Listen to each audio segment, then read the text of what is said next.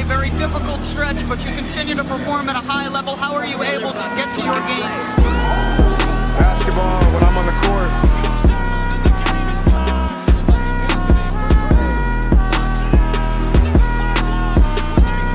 Rebecca, in the future, when you interview me, can you please take off your damn heels? He said, I'll present you, provided you let me wear your heels. We'll save that for later.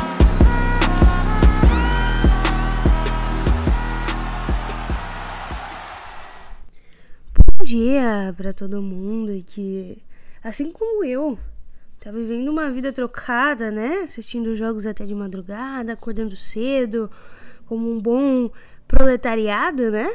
E bom dia pra Drica, que é uma dessas pessoas, inclusive, tudo bem?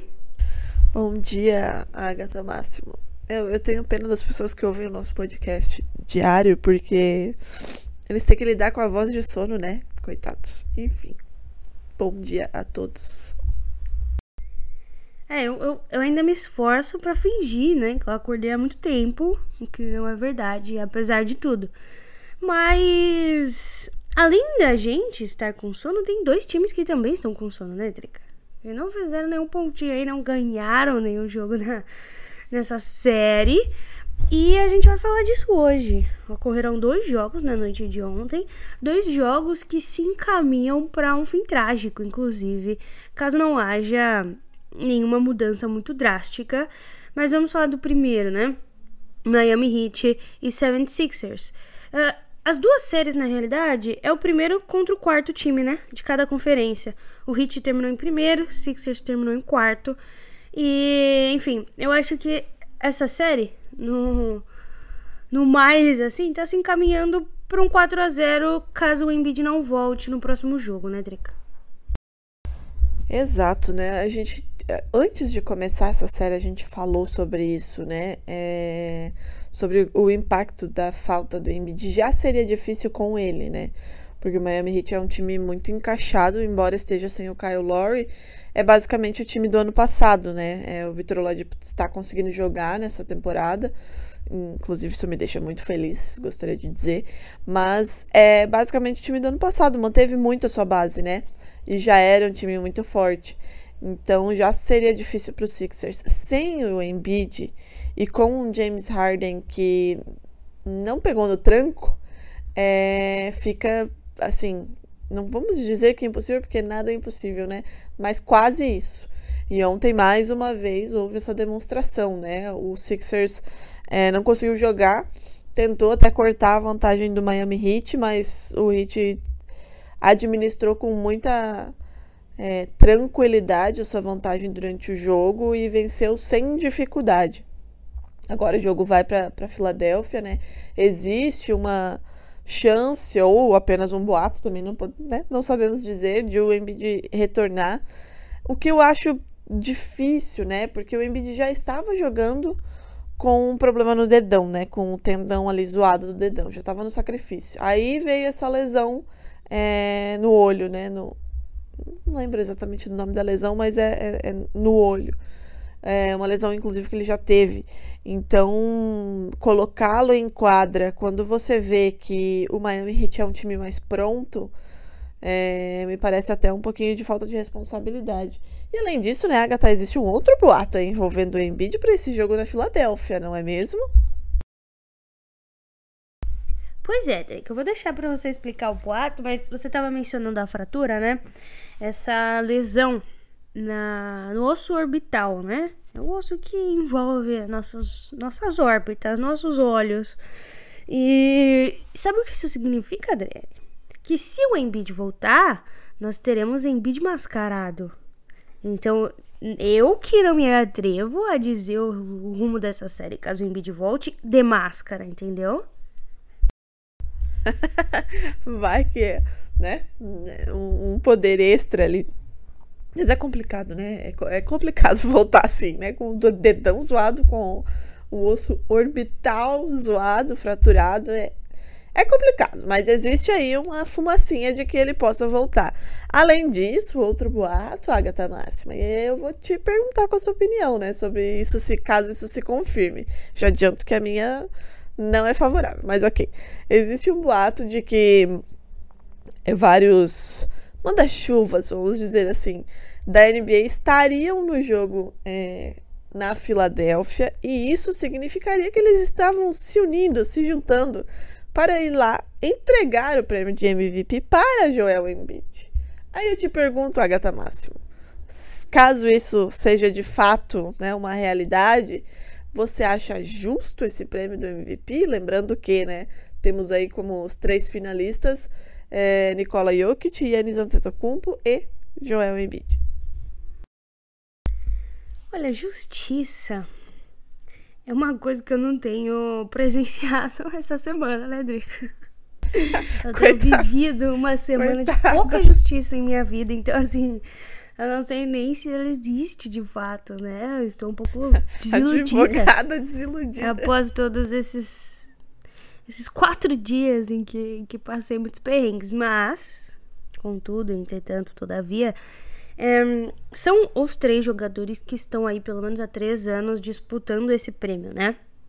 Dos quais o Embiid é o único que ainda não chegou à glória e recebeu de fato o prêmio de melhor jogador da liga. Eu não acho injusto, porque, enfim, é um jogador magnífico. Eu gosto muito do Embiid.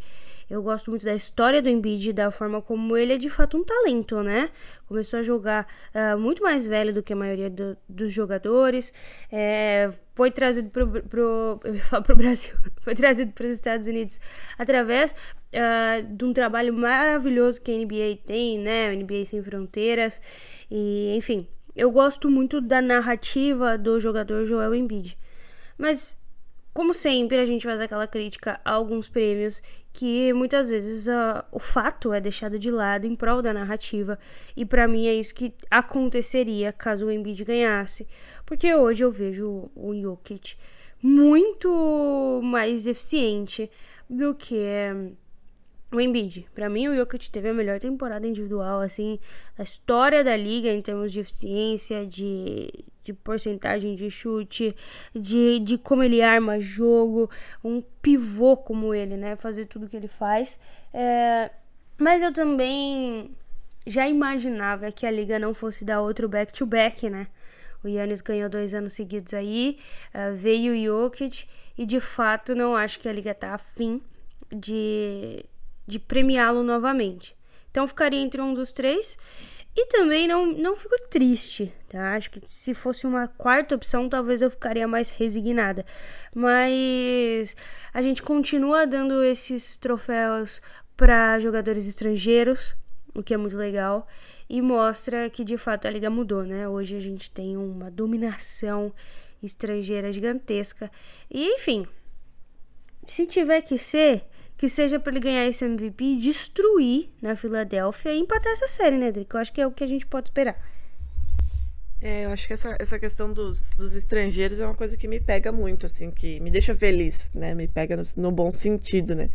Que tivemos Yannis, Yannis, Jokic, e de qualquer forma teríamos outro estrangeiro é, nessa temporada, independente de quem fosse o vencedor.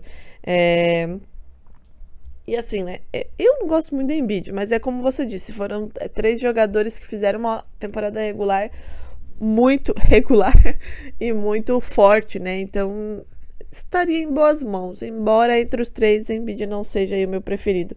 E com relação a empatar a série, assim, eu vejo um caminho muito difícil, sabe? Muito, muito, muito difícil para os Sixers, porque eu, eu não eu não vejo o time com força suficiente para empatar essa série contra o Miami Heat. Eu acho que o Miami Heat é um time que está conseguindo conduzir essa série com bastante tranquilidade, né? De novo, a volta do Embiid significa uma mudança de, de rumo, assim, na série, né? Mas, ainda assim, eu vejo o Miami Heat com mais... É, força e tranquilidade para fechar essa série sem muitas dificuldades. Mas vamos ver o que vai acontecer na Filadélfia, né? Se o cara. Imagina se o Embiid vem ainda motivado depois de um MVP. Tudo pode acontecer, né? Mas, Agatha, não tivemos só esse jogo ontem, né? Para a sua tristeza, né? E alegria de, de nossa. De nossa colega Ana, tivemos também é, Dallas Mavericks e Phoenix Suns. Lembrando que né? A gente nem deu o placar final aqui, foi 119 a 103 para o Miami Heat.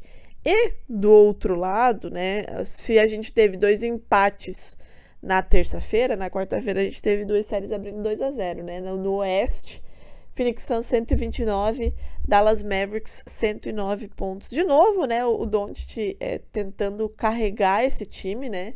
Coitado, ele realmente tenta, assim, teve um, um lance que ele que ele foi para dentro do garrafão, conseguiu a cesta, conseguiu a falta e fez aquela cara de caralho, tô aqui, tô tentando, né? E tentou, né? 35 pontos para ele. Mas, mas, né, do outro lado a gente tem de novo um time muito consistente, um time completo, um time que é praticamente o mesmo time de novo do ano passado, é, né, que, que chegou à final da NBA e tem Chris Paul. Eu queria que você me falasse sobre isso e sobre o fator Chris Paul, né? Porque, como a gente estava conversando antes de começar a gravar, a partir do momento dele, que ele decidiu que tinha acabado o jogo, o jogo de fato acabou. Né? É, o Chris Paul é o motivo pelo qual eu fui dormir um pouco mais cedo ontem, né? Parece que ele deixa a galera se divertir, ele fala pro Booker se divirta, Ken Joe se divirta, Aiton se divirta.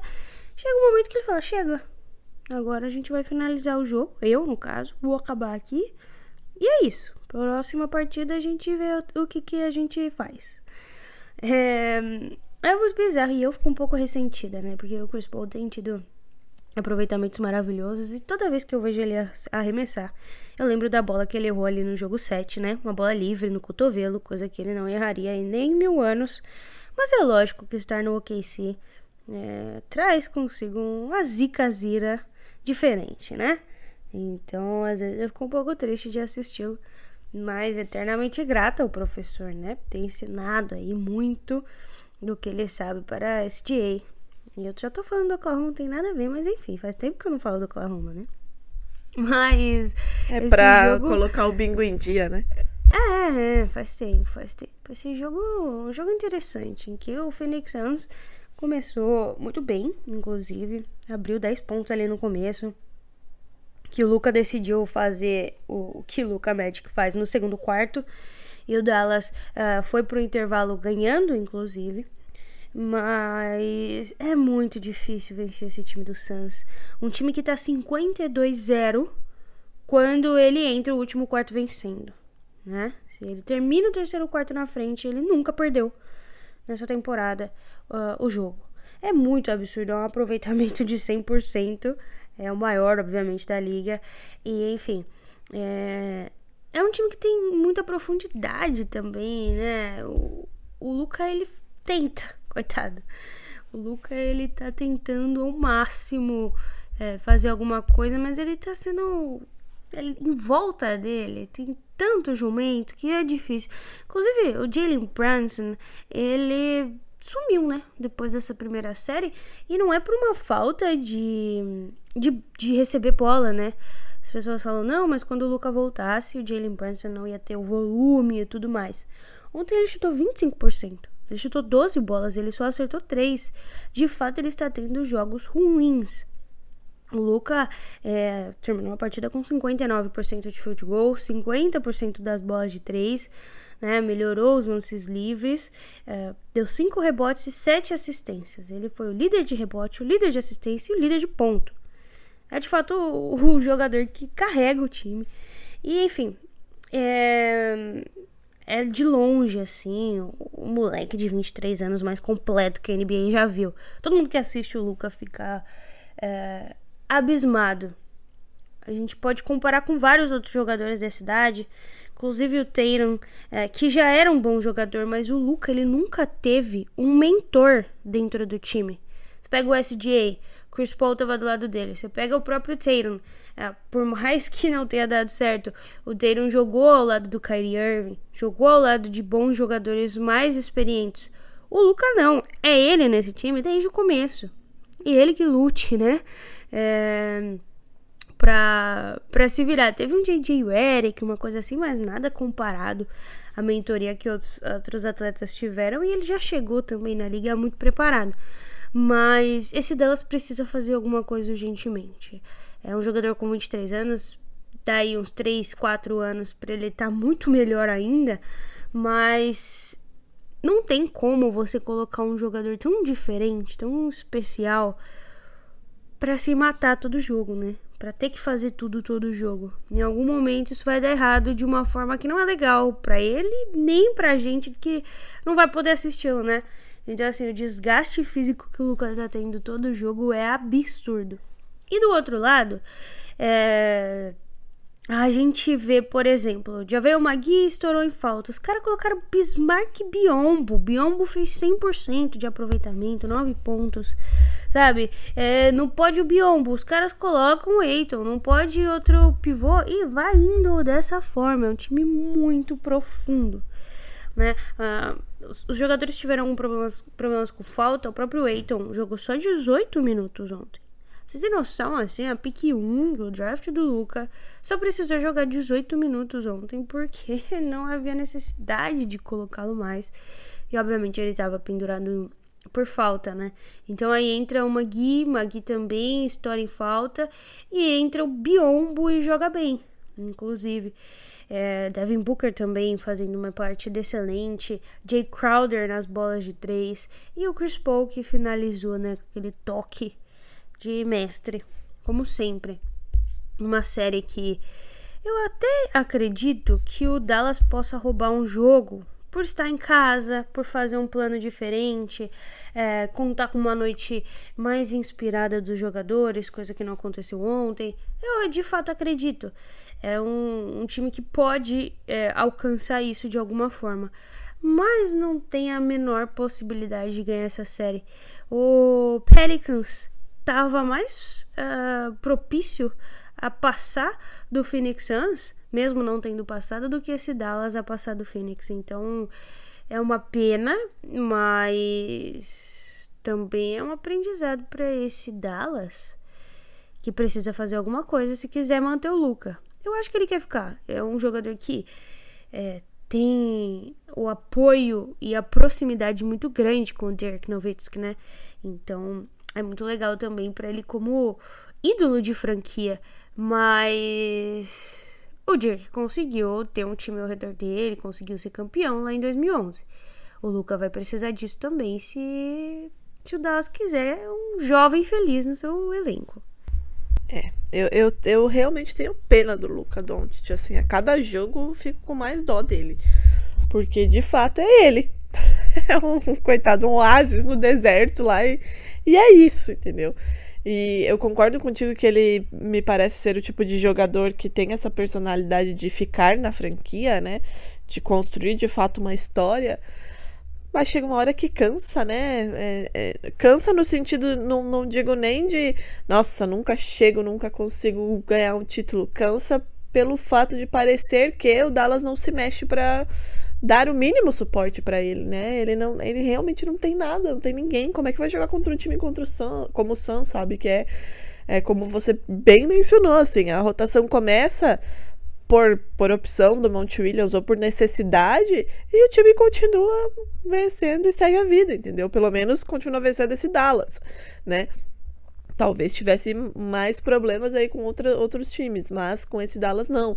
É, o Dallas passou pelo Utah Jazz, porque o jazz é aquele mistério da humanidade que, né, chega nos playoffs e na, a coisa desanda de um jeito assim absurdo.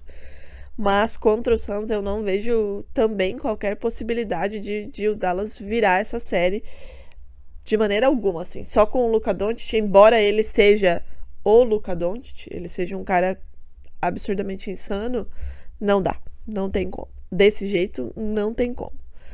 Agatha, nos encaminhando para o final, hoje não, não tem aposta, né? Porque não tem jogo. Veja só. Pois é, Drica. Hoje. A... O pessoal da KTO anda ouvindo nossos episódios, inclusive, né? É. Então, beijo pro pessoal da beijo. KTO. E beijo, eu quero e dizer que Tyler Hero. a porcentagem, né? Mantemos a porcentagem e só não conseguimos 100% porque o Tyler Hero resolveu acabar com a nossa vida ontem, né? Porque pois é, apostamos... um ponto. Um ponto. Meio, na verdade. É, né? é. Apostamos 18,5. O gato decidiu que ele não ia pontuar no quarto quarto. Ai, que droga, cara. e fez 18 pontos. Então a gente ficou com 66% de De aproveitamento novamente. Né? E se você ainda não fez a sua conta na KTO, vai lá. cara. Tem muita coisa, inclusive. Não tem. Quem usou nossa conta, fez apostou NBA e aí Apostou decidiu no Real apostar no Real Madrid. Ali, num joguinho do Real Madrid também. Saiu né? feliz da já, vida. Já garantiu um dinheiro. Eu, eu vou me abster de falar desse jogo de Por ontem, porque eu favor. estou na Espanha. E, enfim, a loucura que foi esse país no jogo de ontem. Era 11 da noite e o Benzema batendo esse pênalti aí. Foi, foi uma coisa bonita de se ver. Me deu até um, aquele piripaque pra Copa do Mundo, né, Drica? Que Ah. eu não vou discutir com você, porque você... Não, não, eu não vou nem. Eu não vou também. Você... Eu também não vou comentar sobre o Real Madrid, porque eu sou Barcelona, né? Então eu não vou comentar. Vou preferir aqui ficar quieta. Mas realmente, quem apostou no Real Madrid está faceiro da vida hoje, né? É, então não temos aposta hoje, Agatha. Mas como você disse, quem ainda não fez, né? Entrem no site da KTO, façam seu cadastro, apliquem o cupom NBA das Minas todo em maiúsculo e você ganha aí um bônus em cima do seu primeiro depósito. E aí você amanhã a gente também não vai ter podcast, né? Porque não tem jogo. Oh, meu Deus. Mas a gente dá uma dica aí no Sisters, em algum lugar a gente vai dar alguma dica da KTO. E aí vocês comecem aí a apostar e, e ser feliz. Ou 66% feliz, como a gente tem sido aí nos últimos dias, né, Agatha? É isso, tá começando aquela fase mais gostosa dos jogos. Um dia sim, um dia não, pra que a gente possa recuperar as nossas energias é, dessa, desse dia vago. E enfim, a gente volta na segunda. né? Segunda-feira, é, porque quinta não tem jogo, não tem podcast na, na sexta. No final de semana a gente se dá a folga, né? Porque até porque, assim, quero dizer que sábado só vou trabalhar aí umas 12, 13, umas 14 horas, então não dá pra gravar. Mas segunda-feira a gente está de volta e aí com muita coisa, né? Daí a gente vai se dar o Sim, luxo é. aí de esticar um pouquinho, porque vai ter jogo, muito jogo, muita coisa. Pois é, essas séries podem ter até acabado, É. né? Eles jogam na sexta. E no ah, domingo. perdão. eles, eles jogam Na sexta, é isso, na sexta, Sexta. e no domingo. Então a gente pode dar já na segunda-feira vir falar que acabou. Se tiver na KTO jeito de apostar assim, vai acabar em 4x0, dá pra vocês apostarem isso daí. Depois vocês procuram lá. Às vezes existe esse mundo, né? Exatamente. Então fiquem atentos.